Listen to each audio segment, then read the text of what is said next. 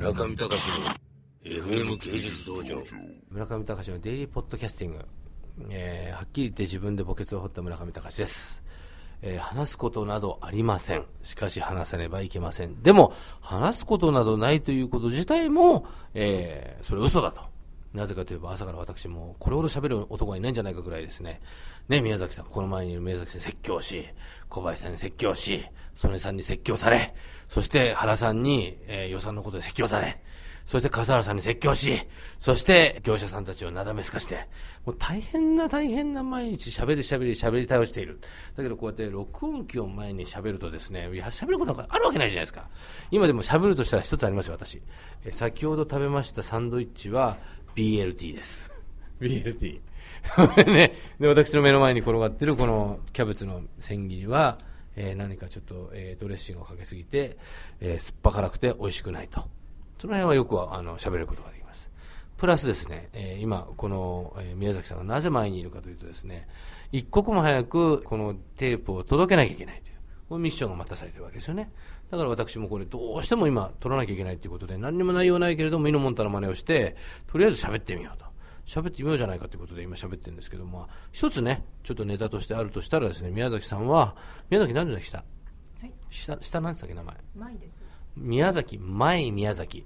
前宮崎さんは、なんと高校2年生の時に、風の谷のナウシカを見て、まあ、激感動したというか、人生のこの一本の漫画というか、まあ、全作品、自分が体験した全クリエイティブ作品の中の最高傑作がナウシカということで、とりあえずですね、宮崎さんにその辺を語ってもらおうと。まあ、そういう企画でちょっと今日はお届けしたいと思いますけど、宮崎さんね。はいはい、じゃあちょっとその辺語ってください。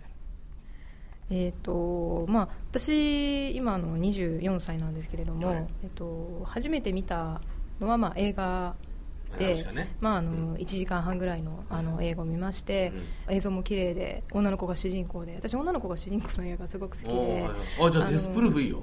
あ本当ですか？女の子主人公だから。でこうなんか強くてちょっと一匹狼チックな感じでああ自分が憧れるなっていう。お前一匹狼になりたいの？いや一匹狼じゃないんですけれどもこう賢い賢い。ローンウルフ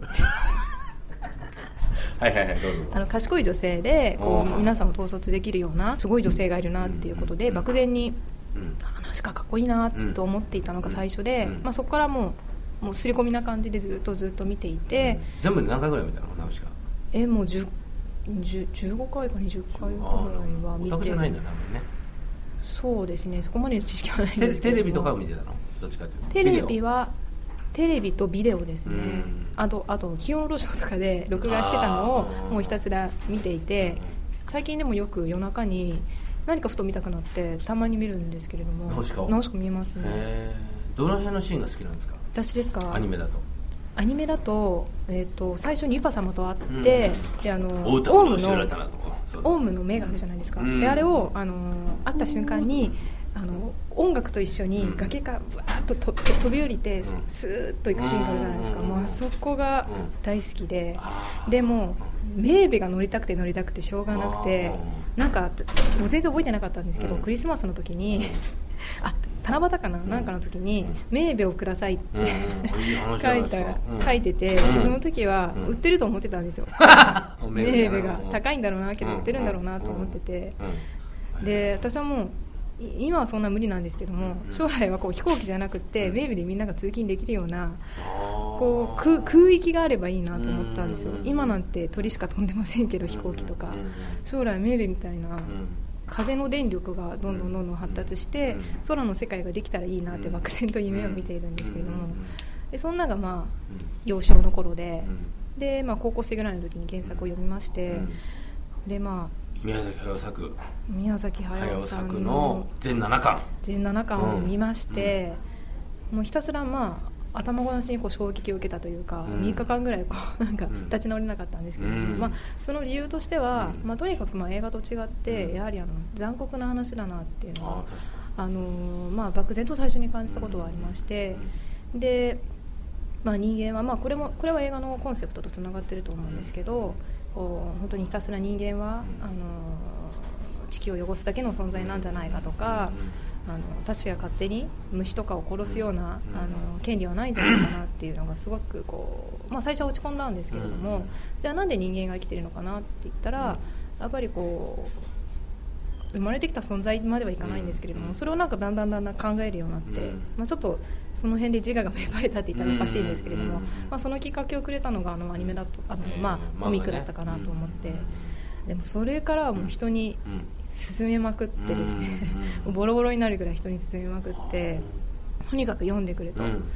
でまあ、それに、あのーまあ、ど同意というかすごくいいねって言ってくれる方と、まあ、もちろん興味がない方もいろいろあるんですけれどもなんかこれをちょっとでもこう理解しするというかうん。分かってくれるっていうのが、なんかこうなんかわかいですけど地球のためになるじゃないですけど、うん。なんか漠然とそんなことを考えていて、もう今はひたすらこうやっぱり憧れている漫画というか。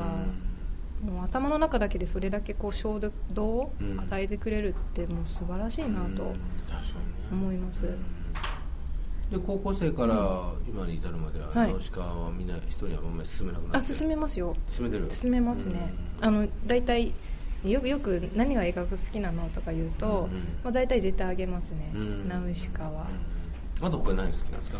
宮崎駿駿さんだと、いや早尾さんじゃなくて駿さんじゃなくていいですか？人生の第一位の映画は第1位の映画ですか、うんあー難しいな。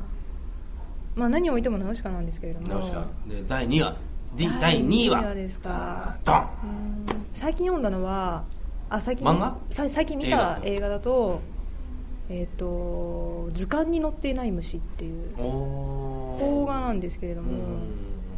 これが私あんまり邦画見なかったんですけれども、なんかそれがよかった。良くて。あ見てない俺。あ本当ですか？DVD になってる？なってますね、載っていない虫がすごく良かったですね、うん。そして、えー第3位は？第3位か。何かな。あ私あのストーリーはすごく単純なんですけど、うん。初めて映画館で泣いたっていう映画があって、アルマゲドンで初めて映画館で泣いたんですよねあのこれはオチでも何でもないんですけどあれはあの「タイタニック」で一切泣かなかったんですけど、うん。アルマゲドンで泣けたっていうのがなんか自分でも妙で。やっぱりあれじゃない地球が、うん。地球に興味があるんじゃないのか？あそうですね。地球はどうななるんだろうっていうのをこうやっぱりナウシカで住み込,、住み込まれちゃって。でそれであるんですかね。やっぱりそのアルマゲドンって地球を救う話だろあれそうですそうです。な？うん。地球を救わなきゃいけないっていうさレスキュー地球っていうこう、国とかじゃないんだよきっと、だからあの SF 超大作とかこう、よくメガヒットみたいな感じで言われる映画あるんですけど確かにああいうのを見るんですよね、うん。でこう地球滅亡とか、うん。あの侵略者がやってきたっていう映画は確かに好きなんですよ。でそれをいかに救うかみたいなのが、うん。まあ、こうよくある話なんですけど、うん。そういう話はやっぱり好きですね。なるほどね。それでもナウシカから来てるかもしれないと。かもしれないですねもしかしたら、うん、その時から見てたっていうのが大きかったかもしれないですね。まあねそれでさっき僕初めて聞いてびっくりしたんですけど、あの開会期入社、はい。まあ約1年。約1年ですね。あのその開会期のね、はい。あの会社が作ったアニメーション。はい「開会と危機」はい。これを見て、はい。えー、宮崎さん泣かれたと。な泣いて当然泣いて当然。私皆さん泣かれるのかなと思って、泣きませんみん。な泣かないです泣かない。かなぜ泣かないんですか、ね、なぜ泣くんですかじゃあ？うーん私はあの全4まであるっていう、まあ、全体的なそのストーリーというかコンセプトを全然知らずにまあうん見たんですけれども、こうまあ、物語はもちろん、まあ、ハッピーエンドみたいな形でうん最後はこうみんなスイカをね、うん。あのむ村人にあげて、うあの会期たちもよかったね、うん。じゃあ次の星行こっかみたいな感じでハッピーエンドに見えるんですけれども、うんうん。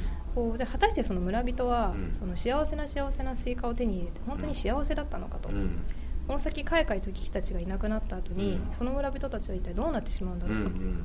ていうのとともに、うん。なぜかうん海外と危機がうん。いいことをしたように見えなかったんですよね、そうです。ななんでなんでしょうあれは。それはもう簡単ですよ。やっぱりこう棚からぼたもちっていうのはいいことじゃないわけですよ。いいとこに気がつきましたね。でそれがすごくすごくなんか悲しくて、君自分の人生もいいとこに気がついてますよ僕がこの海外的危機で伝えたいメッセージはただ一つ。成長するには修行が必要。修行。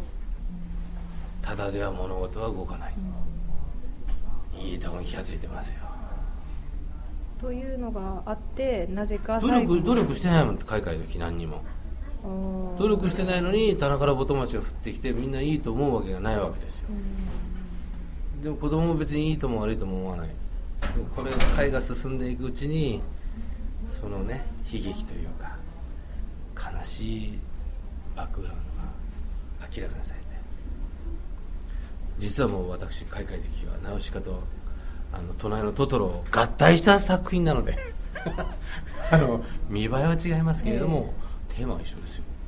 でも宮崎駿さんの場合ナウシカの場合はやっぱりその彼は人間社会を信じたいけど、し要するに共産党なりあの中国の共産党とかロシアの共産主義だとかそういうのが崩壊してしまった80年代があって自分が信じ信じていたイデオロギーが壊れるっていうのを経験したわけ。だから世の中っていうのは信じちゃいけないんだ、でも自分は信じたい。信じれるに値する世界があるはずだ。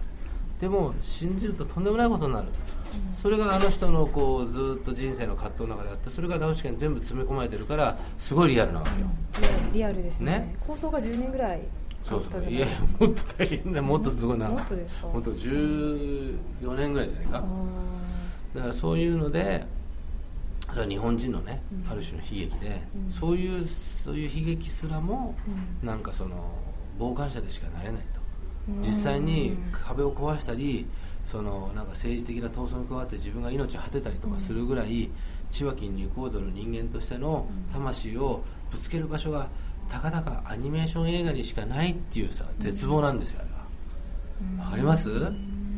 と僕はね解釈してそれをね開会と聞きにぶち込んでるわけですよ。だから今から開会に来てあ絶対ものすごい泣くよ最後。